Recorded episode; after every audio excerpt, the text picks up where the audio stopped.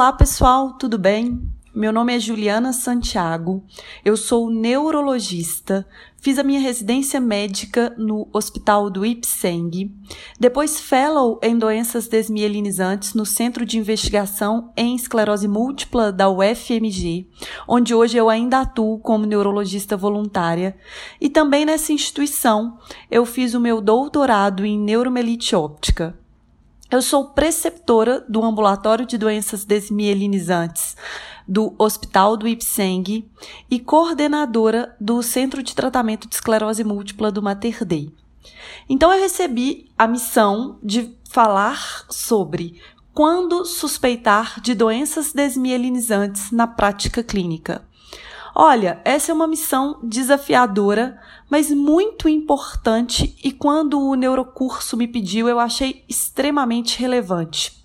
Porque, infelizmente, muitos dos pacientes com doenças desmielinizantes não recebem o diagnóstico adequado e não são orientados da maneira adequada, muitas vezes porque não se suspeita dessas doenças por serem doenças raras.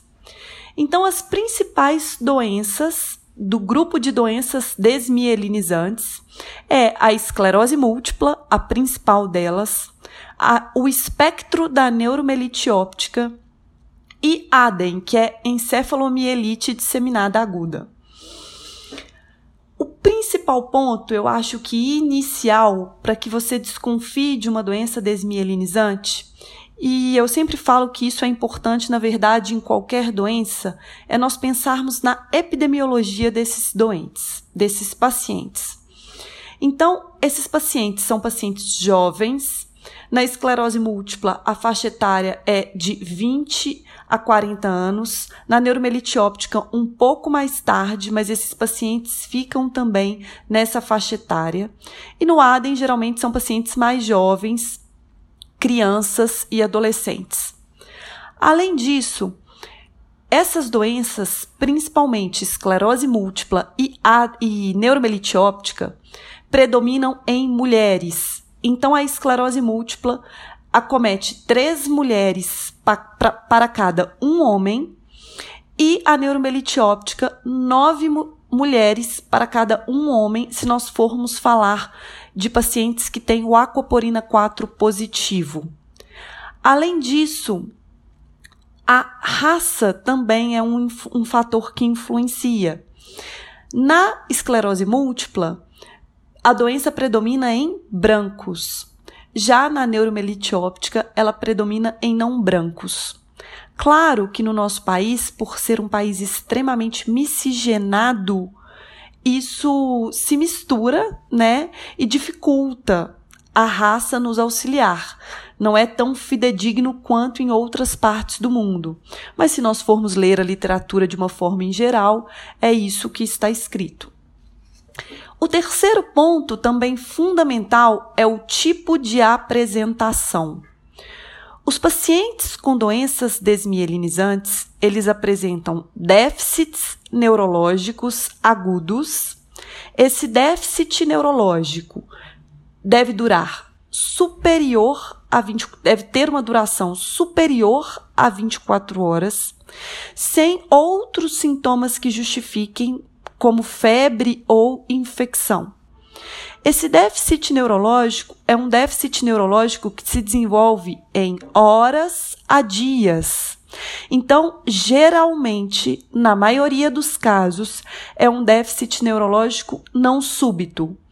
Então, déficit neurológico súbito, geralmente a gente pensa em vascular, em AVC, e nessas doenças geralmente é não súbito. Então, ele é agudo, dias a horas. Na esclerose múltipla, esses sintomas, eles são mais brandos. E isso é um pouco perigoso porque o paciente pode demorar a procurar o serviço médico para uma avaliação adequada, ou o médico pode não considerar o sintoma como deveria. Então, alguns exemplos. A neurite óptica do paciente com esclerose múltipla, geralmente ela é branda, então não altera tanto a acuidade visual. Pode ter dor à movimentação ocular associada ou não. E muitas vezes aquele sintoma demora alguns dias, depois recupera e podendo ter uma recuperação completa, o paciente nem procura um ambiente de pronto-socorro. Já na neuromelite óptica, como ela é uma doença mais inflamatória e até necrotizante, esses sintomas são agudos, também desenvolvendo em horas a dias, mas eles são mais marcados. Então, ainda usando o exemplo da neurite óptica, geralmente esses pacientes têm uma redução da acuidade visual grave, muitos chegando à amaurose. Dor, a movimentação ocular. Em relação à esclerose múltipla, eles têm um acometimento mais bilateral do que a esclerose múltipla, mas ainda assim Geralmente, a neurite óptica da neuromelite óptica é unilateral e, por serem sintomas mais evidentes, os pacientes tendem a procurar mais o serviço de saúde. Mas qual é o grande problema? A neuromelite óptica é muito menos conhecida do que a esclerose múltipla. Então, muitas vezes, esses pacientes, mesmo com esses sintomas muito bem marcados, recebem um diagnóstico inadequado, às vezes de acidente vascular encefálico, ou outros diagnósticos como vasculite e não se pensa no espectro da neuromelite óptica, que é uma doença grave e que nós sabemos que, se tratada desde o início da maneira adequada, tem um prognóstico infinitamente melhor. Então, por isso, é sempre muito importante pensarmos no espectro da neuromelite óptica. E já os pacientes com ADEM, eles tendem a ser mais crianças ou adolescentes, e junto dos déficits neurológicos, esses pacientes podem apresentar encefalopatia. É importante porque muitas vezes nós esperamos na encefalopatia um sintoma muito marcado, né? um paciente muito confuso, e nem sempre é assim. Às vezes é uma alteração comportamental discreta, às vezes é uma hipersonolência, que se nós não formos cuidadosos e vigilantes, nós também deixaremos passar. O quarto ponto é pesquisa de sintomas anteriores. Como eu disse, principalmente na esclerose múltipla, muitos desses sintomas podem passar despercebidos. Se você não buscar ativamente na história do paciente, se ele teve algum sintoma, como você já teve dormência na mão ou na perna ou nas pernas que duraram mais que 24 horas. Eu falo de dormência porque dormência é um sintoma que é muito pouco valorizado pelo próprio paciente e também pelo, pelos próprios médicos. Você já teve turvação visual que melhorou espontaneamente? Então, a gente sempre tem que perguntar ao paciente sobre sintomas anteriores, porque se ele fala que sim, isso já é uma pista a mais para você que se trata de uma doença inflamatória, desmielinizante e que acontece em surtos porque a maioria dessas doenças, exceto ADEM, que geralmente é monofásico, mas esclerose múltipla e neuromelite óptica, são predominantemente em eventos. Então, o paciente tem o sintoma, recupera completamente ou não desse sintoma. Então, sempre perguntar de sintomas anteriores.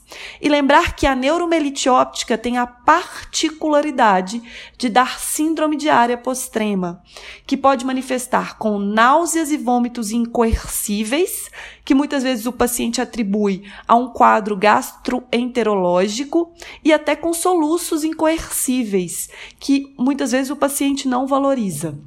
Então, perguntar a história prévia, pesquisar ativamente sintomas típicos de doenças desmielinizantes na história do paciente.